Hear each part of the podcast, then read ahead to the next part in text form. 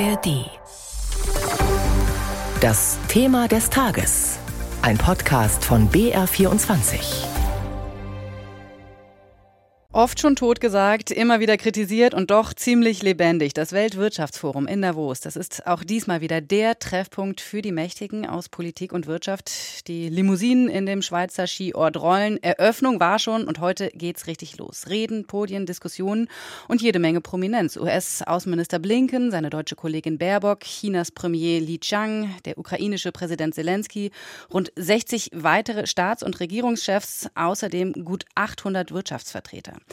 Welche Themen wichtig werden und wie zeitgemäß diese Veranstaltung noch ist, das beleuchten wir jetzt in diesem BR24-Thema des Tages. Mein Name ist Stefanie Mannhardt und zuerst einmal erklärt uns jetzt Tobias Brunner, was sich Unternehmen, die Teilnahme in Davos überhaupt kosten lassen müssen. Joining us right now is Goldman Sachs CEO David Solomon. I'm here with Martin Brudermüller, the CEO of BASF. Satya Nadella, CEO of Microsoft. Thank you so much for being here.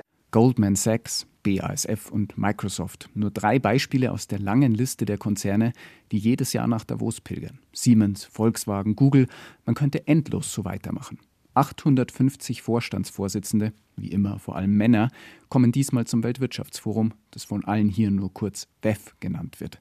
Dessen geschäftsführender Direktor Alois Zwingi sagt, die Beteiligung der Wirtschaft ist sehr stark, sehr robust, sehr großes Interesse. Wer kommen will, muss als Unternehmen Mitglied beim Weltwirtschaftsforum sein. Und das kostet 850.000 Schweizer Franken für die Premium-Mitgliedschaft, mit der mehrere Vorstände teilnehmen dürfen. Über 120 dieser sogenannten strategischen Partner gibt es. Dazu aber noch hunderte weitere mit kleineren Mitgliedschaften, die beginnen bei 180.000 Franken Jahresgebühr.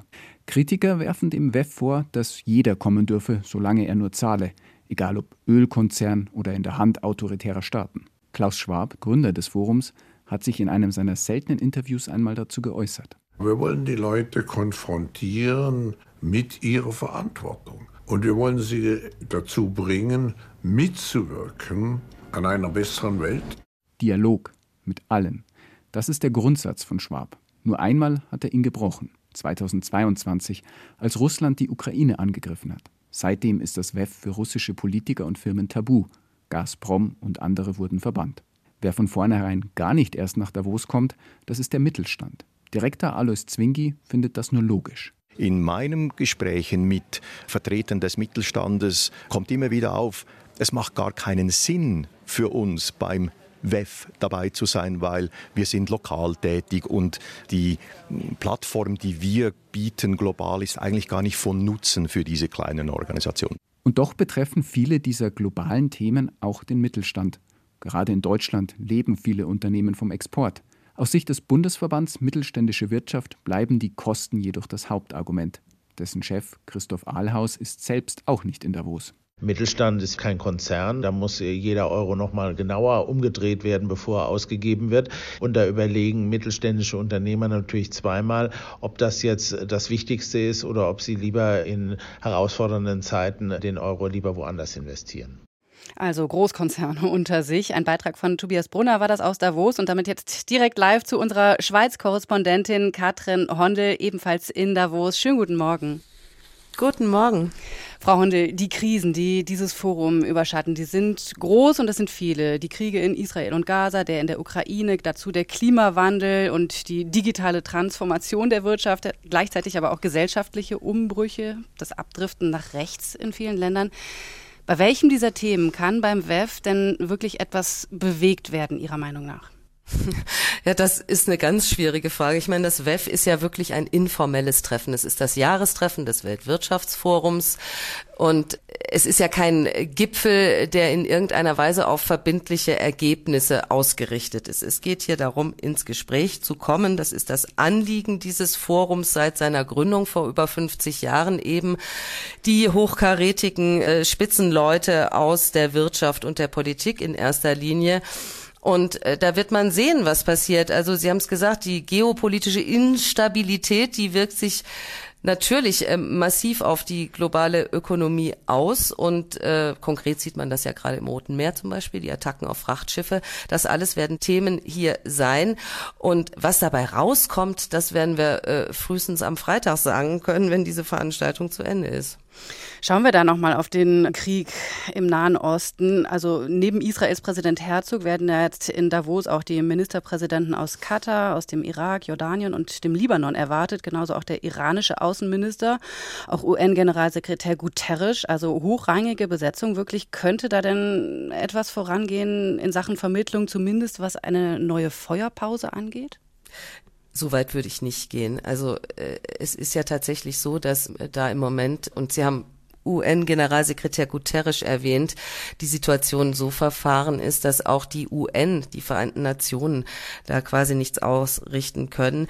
Dennoch ist viel die Rede davon, dass in Davos so eine Art Nahostgipfel stattfindet. Aber die Hoffnung liegt da eher, dass man sich in irgendeiner Form eben informell annähert, da wo offiziell gar keine Gespräche mehr möglich sind aktuell zwischen Israel und den arabischen Staaten und so weiter. Aber wie gesagt, auch das eben wie immer in Davos wirklich auf einer Ebene von Gesprächen, die teilweise dann auch abseits der offiziellen Podiumsdiskussionen hier im Kongresszentrum stattfinden, so dass da ganz klar natürlich Hoffnung besteht, weil ähm, wo soll es sonst sein, könnte man eigentlich sagen, weil auf den ja institutionellen Ebenen ist ist alles ja relativ blockiert im Moment. Hm. Das klingt natürlich auch alles irgendwie wenig greifbar. Ähm, trotzdem kommt aber heute auch der Ukra ja, aber trotzdem kommt ja auch heute der ukrainische Präsident Zelensky äh, nach Davos, ja. wird dort sprechen. Was erhofft der sich denn konkretes? Ja, also Zelensky ist, äh, denke ich, tatsächlich auch äh, sogar der in Anführungs Zeichen Stargast hier in Davos. Der ist gestern Abend hier unter Riesenpolizeiaufgebot in Davos angekommen, mit dem Zug übrigens. Er spricht heute Nachmittag im Kongresszentrum.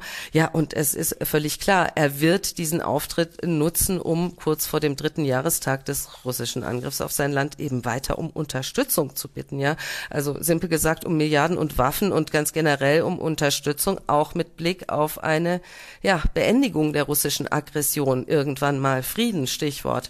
Schon am Sonntag fand ja vor dem WEF hier ein Treffen von Sicherheitsexperten aus über 80 Ländern statt, wo es um die sogenannte Friedensformel von Zelensky ging, seinen Zehn-Punkte-Plan, den er vergangenes Jahr vorgestellt hat. Gestern war Zelensky in Bern bei der Schweizer Regierung. Da würde angekündigt, dass nun als nächster Schritt ein Friedensgipfel in der Schweiz organisiert werden soll, also mit auf einem höheren Level, High Level, wie man immer sagt, Staats- und Regierungschefs aus, ja, möglichst vielen Ländern. Und ganz sicher will man da äh, und das muss auch so sein, China ins Boot holen. China ist ja ein ganz entscheidender Akteur weltpolitisch und auch das, wenn wir jetzt auf das Programm heute schauen, ist äh, sicher ein mit Spannung erwarteter Auftritt. Gleich am Vormittag wird der chinesische Ministerpräsident Li Chang hier eine Rede halten. Und ähm, das ist sowohl mit Blick auf äh, die Ukraine spannend als auch natürlich mit Blick auf die globalen Handelsbeziehungen. Und es wird auch, das wäre so ein Davos-Moment oder der Spirit of Davos, wie Sie ja sagen, gehofft oder erwartet, man weiß es nicht mal wieder, ähm, dass äh, vielleicht tatsächlich auch Zelensky und der chinesische Ministerpräsident tatsächlich ins Gespräch kommen äh, oder kämen. Und das könnte möglicherweise tatsächlich was bewegen, weltpolitisch oder zumindest mit dem Blick auf den russischen Angriff in der Ukraine.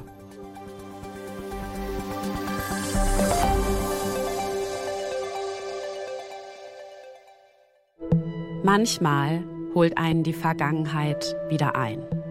Und manchmal verändert diese Vergangenheit uns alle. In diesem Fall ist das die Kölner Silvesternacht.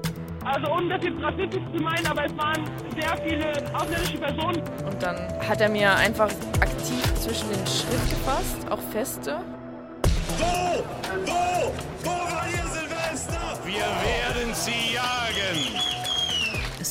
wurde tatsächlich ein Diskurs geführt über den gewalttätigen arabischen Mann.